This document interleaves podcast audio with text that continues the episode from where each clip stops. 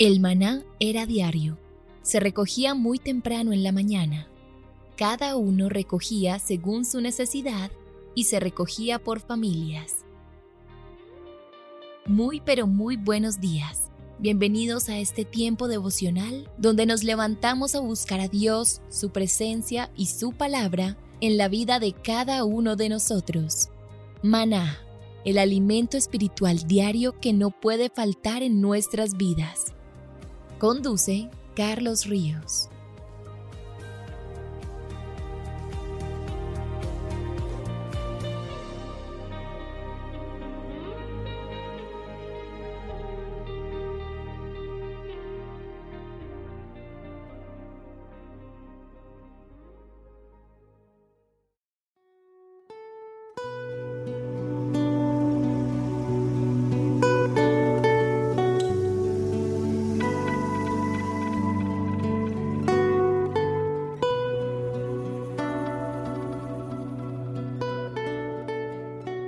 Tu agenda devocional maná. El pasaje sugerido para la lectura en tu devocional personal el día de hoy es Lucas 7 del 28 al 35.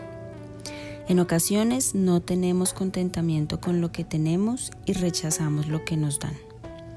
Ora pidiendo al Espíritu Santo que te muestre cómo está tu actitud al respecto.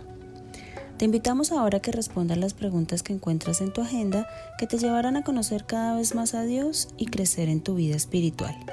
Al final de cada semana encontrarás las respuestas en nuestras redes sociales, Instagram y Facebook.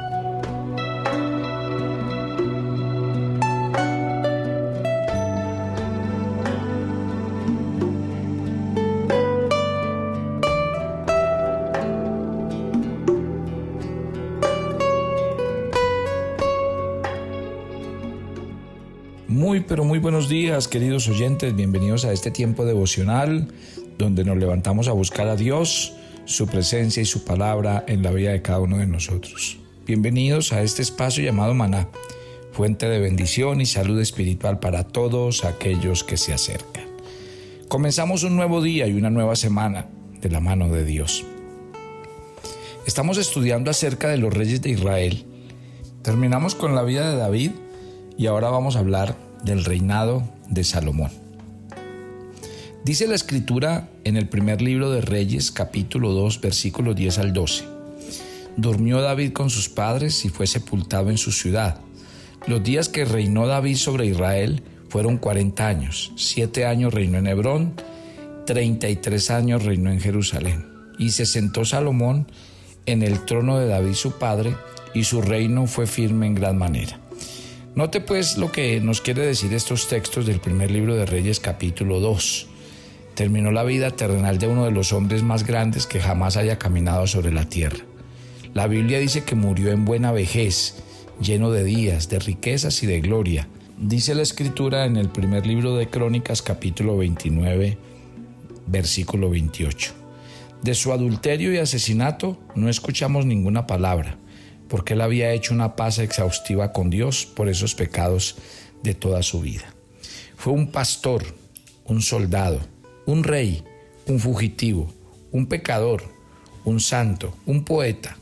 Sus experiencias fueron el escrito de Dios en su vida, haciéndole un hombre conforme al corazón de Dios.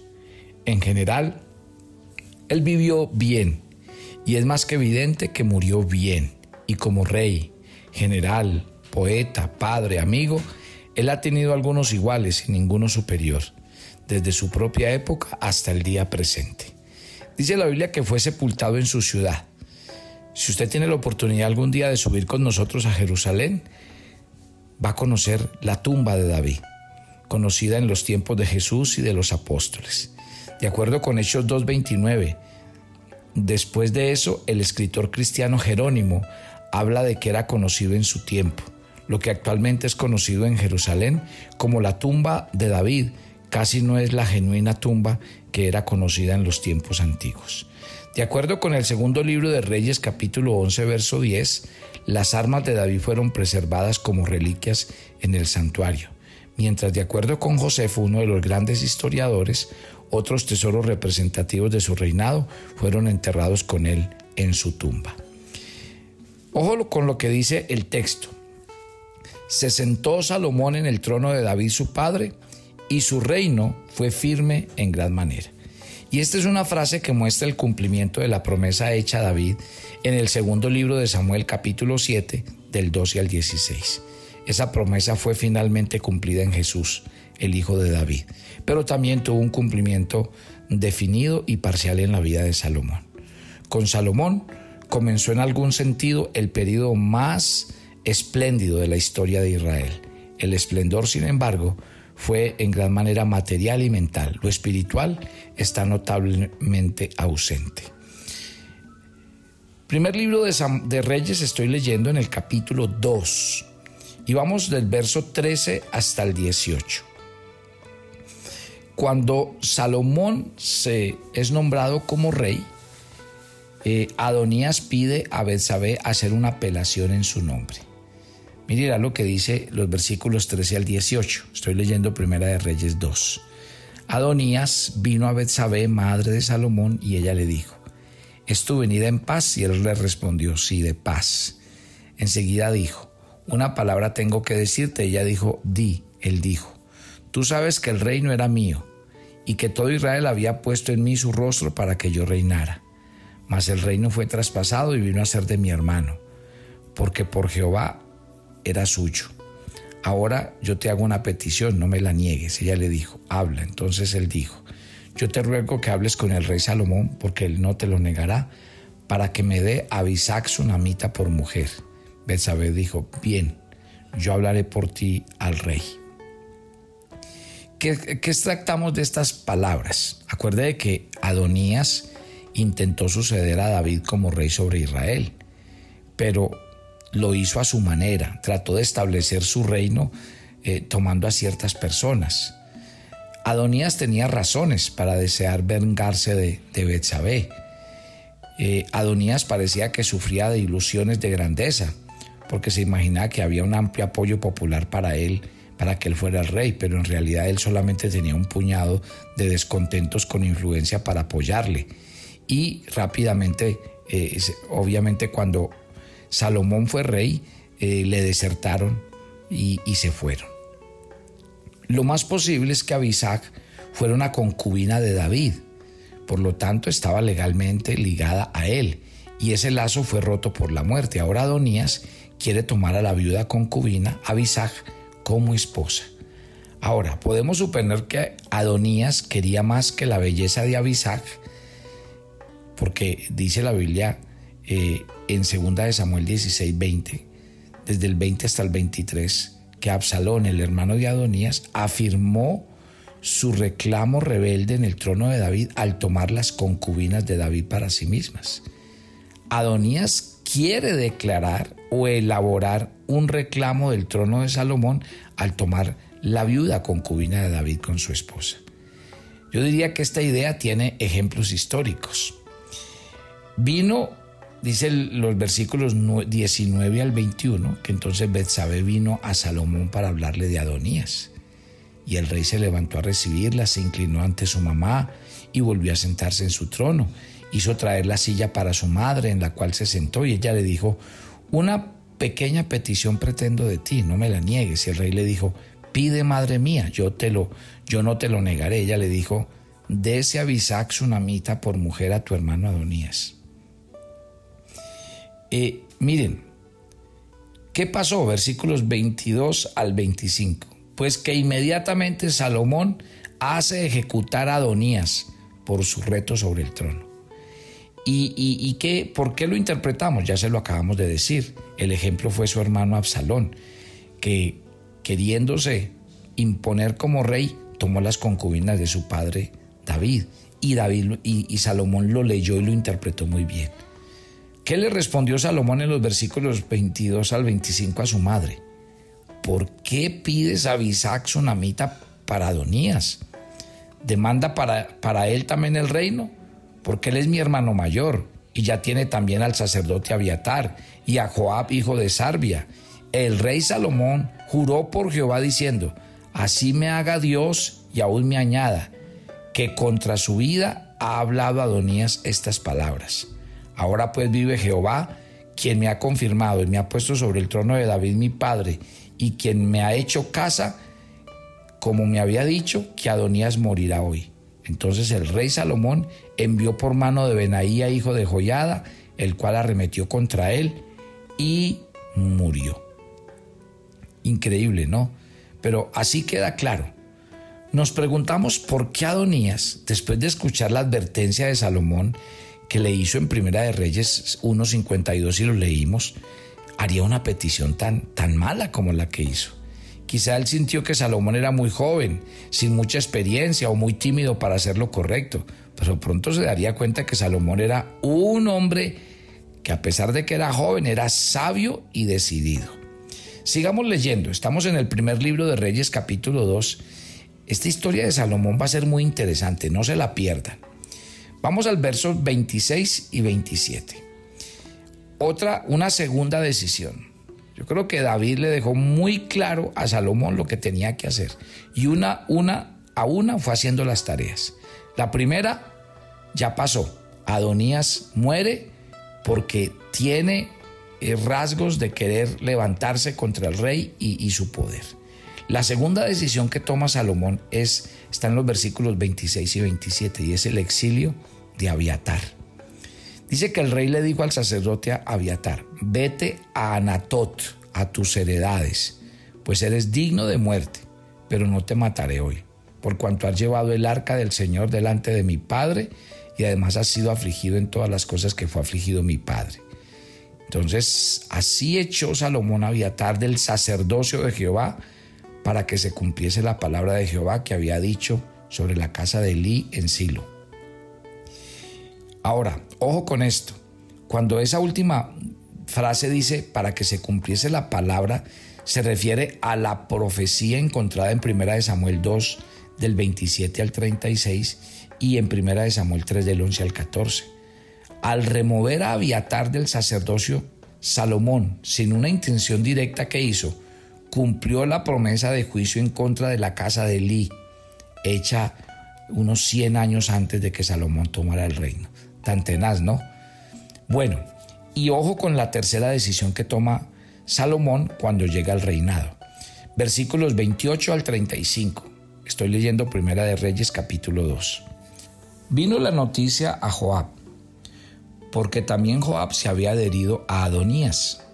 Si bien no se había adherido a Absalón, y huyó Joab al tabernáculo de Jehová y se asió de los cuernos del altar, y se le hizo saber a Salomón que Joab había huido al tabernáculo de Jehová y que estaba junto al altar. Entonces envió Salomón a Benaía, hijo de Joyada, diciendo, ve y arremete contra él. Y entró Benaía al tabernáculo de Jehová y le dijo, el rey ha dicho que salgas. Y él dijo, no, sino que aquí moriré. Y Benaías volvió con esta respuesta al rey diciendo, así dijo Joab, y así me respondió. Y el rey le dijo, haz como él lo ha dicho, mátale y entiérrale. Y quita de mí y de la casa de mi padre la sangre de Joab que ha derramado injustamente. Y Jehová hará volver su sangre sobre su cabeza, porque le ha dado muerte a dos varones más justos y mejores que él, a los cuales mató a espada sin que mi padre David supiese nada. A Abner, hijo de Ner, general del ejército de Israel, y a Amasa, hijo de Jeter, general del ejército de Judá. La sangre pues de ellos recaerá sobre la cabeza de Joab y sobre la cabeza de su descendencia para siempre. Mas sobre David y su descendencia y sobre su casa y sobre su trono habrá perpetua paz de parte de Jehová. Entonces Benaías, hijo de Joyada, subió, arremetió contra él y lo mató y fue sepultado en su casa en el desierto. Y el rey puso en su lugar a Benaía, hijo de Joyada, sobre el ejército y a Sadoc puso el rey por sacerdote en lugar de Aviatar. O sea que podríamos decir que Salomón empieza a poner la casa en orden y empieza a definir cómo va a ser su reinado. Luego vemos en los versículos 36 al 46, estoy leyendo Primera de Reyes capítulo 2, que eh, después envió el rey e hizo venir a Simeí y le dijo, edifícate una casa en Jerusalén y mora ahí, y no salgas de allí una, una parte ni a otra, porque sabe de cierto que el día que salieres y pasares al torrente de Cedrón, sin duda morirás y tu sangre será sobre tu cabeza. Y Simeí le dijo al rey, la palabra es buena, y como el rey mi señor ha dicho, así lo hará tu siervo. Y habitó Simeí en Jerusalén muchos días, pero pasados tres años, aconteció que dos siervos de Simeí huyeron a Aquis, hijo de Maaca, rey de Gad, y dieron aviso a Simeí diciendo, he aquí que tus siervos están en Gad. Simeí se levantó, ensilló su esno y fue a Aquis en Gad para buscar a sus siervos. Fue pues Simeí y trajo sus siervos de Gad. Luego fue dicho a Salomón que Salomón, que Simeí había ido a Jerusalén hasta Gad y había vuelto. Entonces el rey envió e hizo venir a Simeí y le dijo, no te hice jurar yo por Jehová y te protesté diciendo que el día que salieres y fueres de acá ya, sabe de cierto que morirás. Y tú me dijiste que la palabra es buena, yo la obedezco. ¿Por qué no guardaste el juramento y el mandamiento que yo te impuso? Dijo además el rey a Simeí, tú sabes todo el mal, el cual tu corazón bien sabe que cometiste contra mi padre David, pues ha hecho volver el mal sobre tu cabeza. El rey Salomón será bendito y el trono de David será firme. Entonces el rey mandó a Benaía, hijo de Joyada, el cual salió, lo hirió y murió, y su reino fue confirmado en la mano de Simeí. ¿Por qué esta decisión del rey? Simeí, acuérdese, estaba asociado con la casa del antiguo rey Saúl. Se mostró como una amenaza para la casa de David. Cuando David instruyó a Salomón que no permitiera a Simeí morir en paz, Salomón comenzó a tratar con Simeí al colocarle bajo arresto domiciliario. Simeí sabía que Salomón era un hombre misericordioso y generoso y de todas maneras, aunque le hizo un ofrecimiento, no lo cumplió. Cuando llegó a este punto, podríamos decir que hasta aquí podemos llegar con la historia del día de hoy, pero quisiera resaltar algo importante. Miren que eh, Salomón nos va a mostrar a lo largo de su reinado y del lugar donde Dios lo ha colocado, que hay una bendición especial sobre él, que él cuenta con el respaldo de Dios y la sabiduría del cielo que viene sobre Salomón es impresionante. Quisiera que a lo largo del reinado de eh, Salomón entendiéramos cómo es importante unir la sabiduría de Dios y la sabiduría del cielo. Y por eso yo creo que eh, uno de los grandes legados que nos deja, eh, en este caso David, son los proverbios. Los proverbios son llamados la sabiduría de Salomón la sabiduría de Dios y, creo que vale la pena unir y yo voy a tratar que en este estudio pues eh, nos hagamos esa tarea de estudiar de qué se trata y por qué este hombre resaltó tanto en los momentos donde eh, de la mano de Dios aprendió a tomar decisiones. Ore conmigo. Si usted quiere orar conmigo, eh, me gustaría que tomara un texto que está en Santiago capítulo 1 versículo 5. Santiago capítulo 1, verso 5 dice, ¿está alguno, fal, alguno de vosotros falto de sabiduría? Pídala a Dios, el cual la dará abundantemente y sin reproche y le será dada. Quiero decirle que una oración como esta puede cambiar su vida. La oración de arrodillarse y decirle a Dios que lo haga una persona sabia y entendida para tomar decisiones espirituales, para actuar de acuerdo a la voluntad de Dios, para ser guiado en las decisiones más importantes de la vida. Muchos de nosotros a veces nos, arrepentimos de malas decisiones, decisiones tomadas en la carne, en nuestras emociones, decisiones que no tienen nada que ver con la vida espiritual y con los propósitos eternos que Dios tiene con nosotros.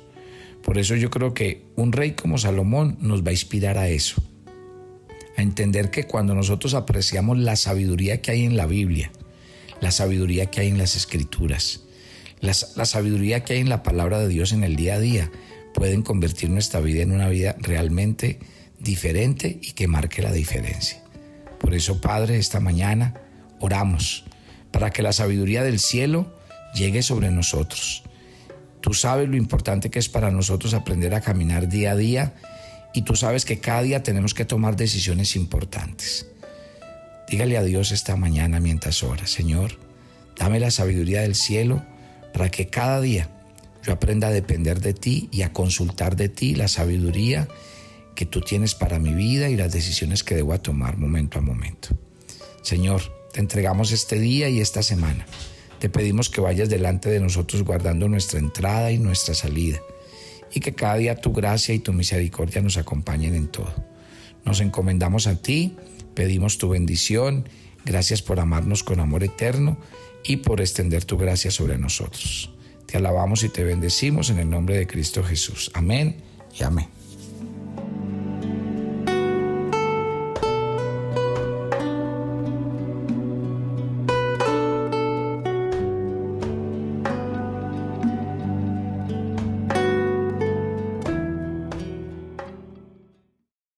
Enterarte de nuestros temas, reuniones y devocionales? Suscríbete a nuestro canal de YouTube Devocional Maná y da clic en la campanita de cualquiera de nuestros videos para activar el recordatorio.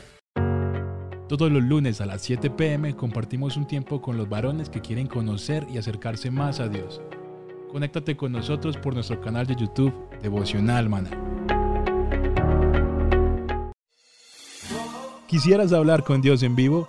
Todos los lunes a las 8 pm tenemos un tiempo en el que hablamos con Dios directamente. Compartimos testimonios, peticiones y temas. Conéctate todos los lunes hablando con Dios en vivo, solo por nuestro canal de YouTube Devocional Maná a las 8 pm.